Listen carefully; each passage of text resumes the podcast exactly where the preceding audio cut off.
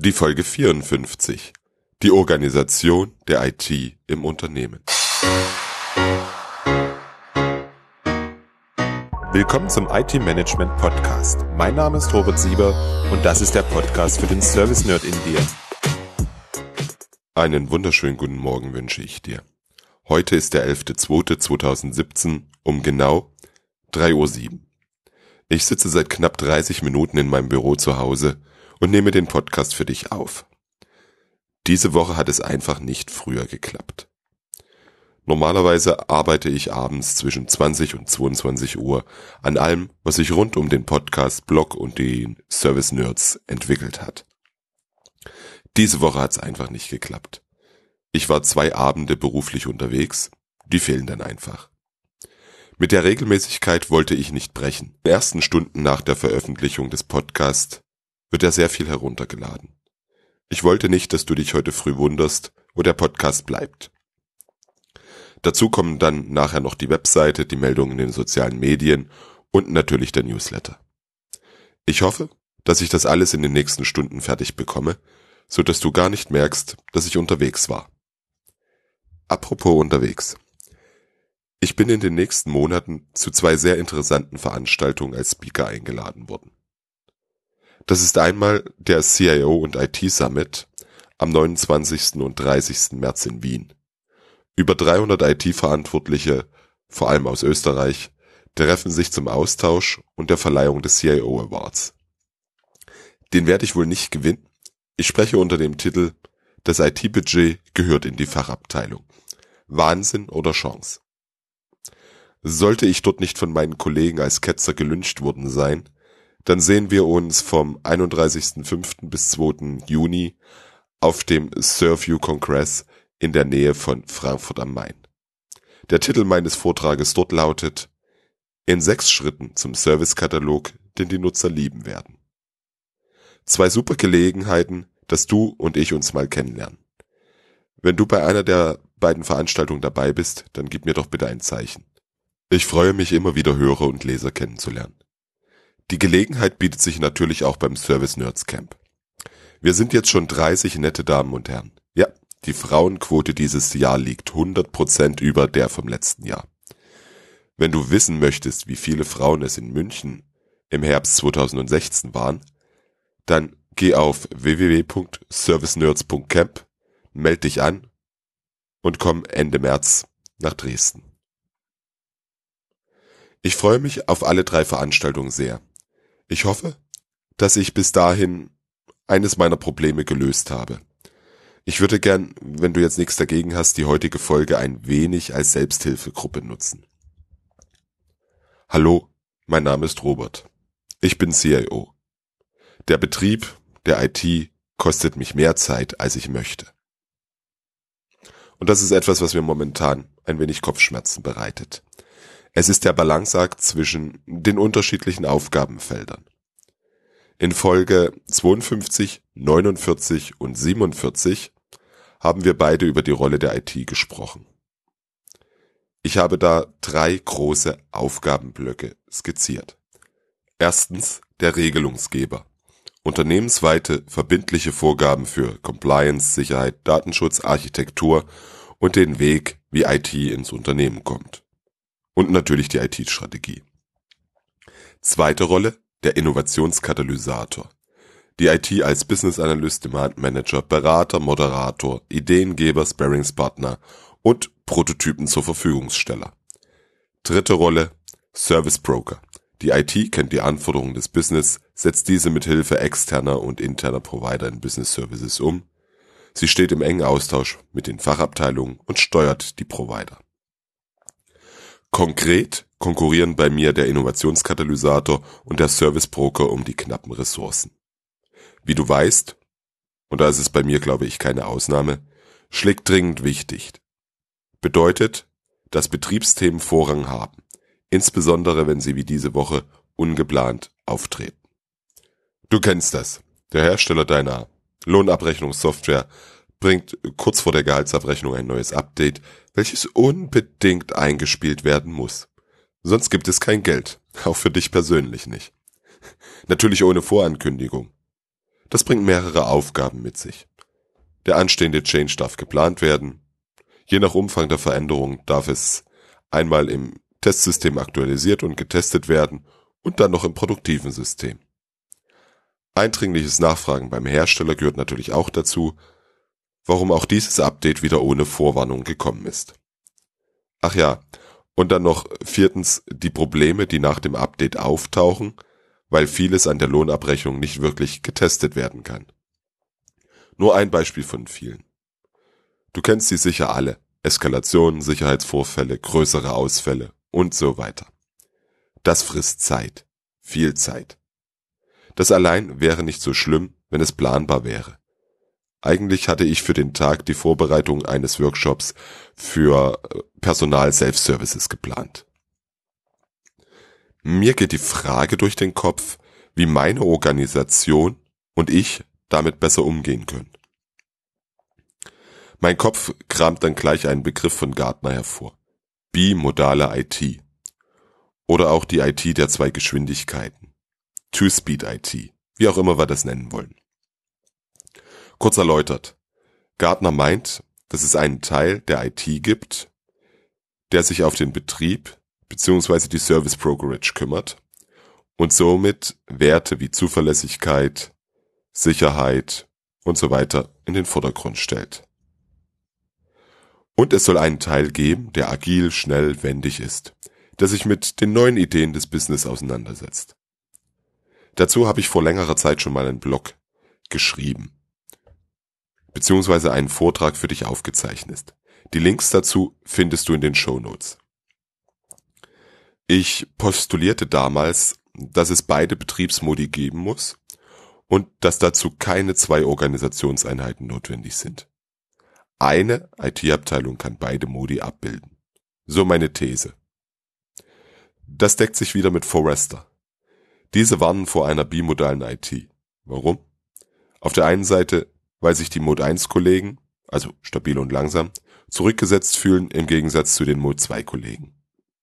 Des Weiteren, weil so die IT auseinanderläuft und die Mode 2ler neue Dinge schaffen und die alten Backend-Systeme unangetastet lassen.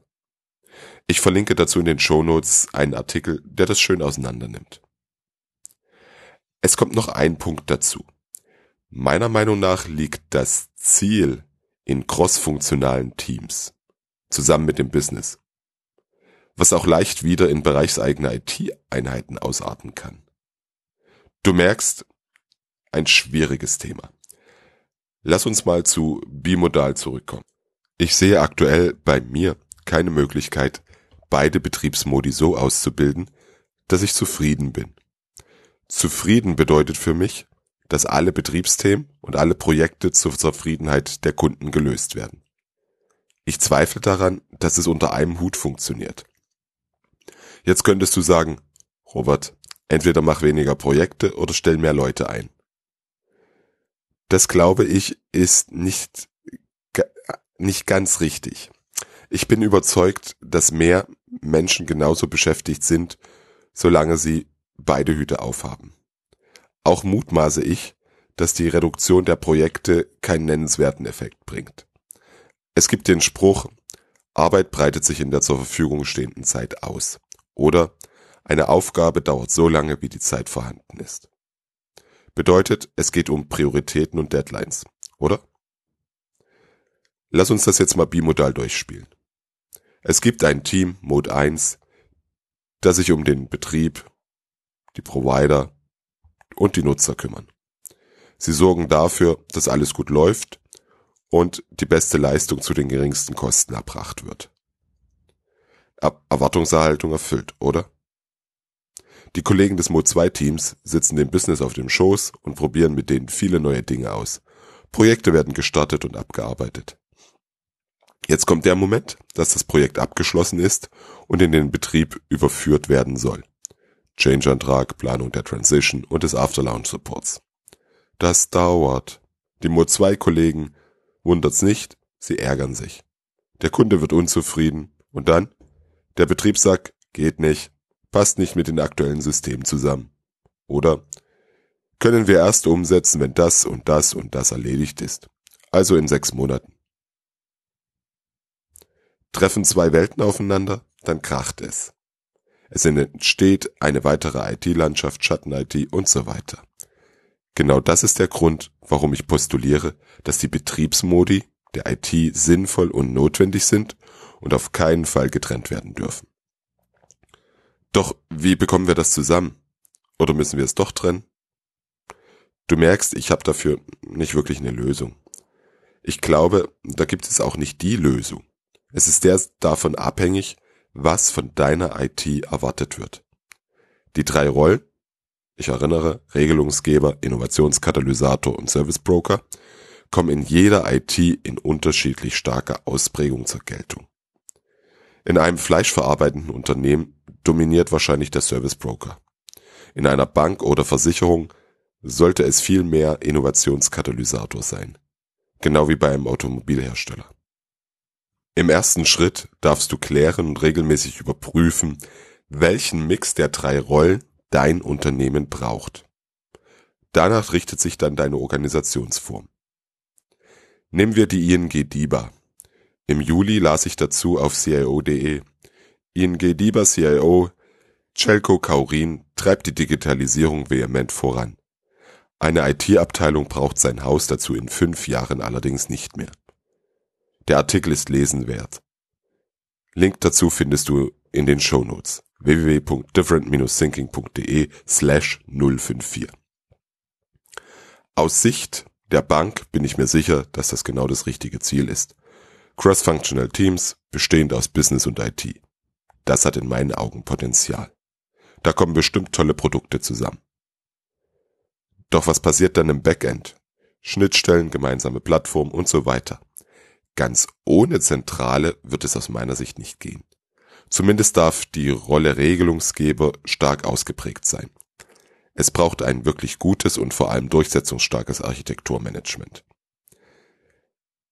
Welches durchaus als Community of Practice aus den Menschen in den einzelnen Teams bestehen kann. Es bedarf einer zentralen Verantwortung und Führung. Ähnlich sehe ich das für die Rolle Service Broker.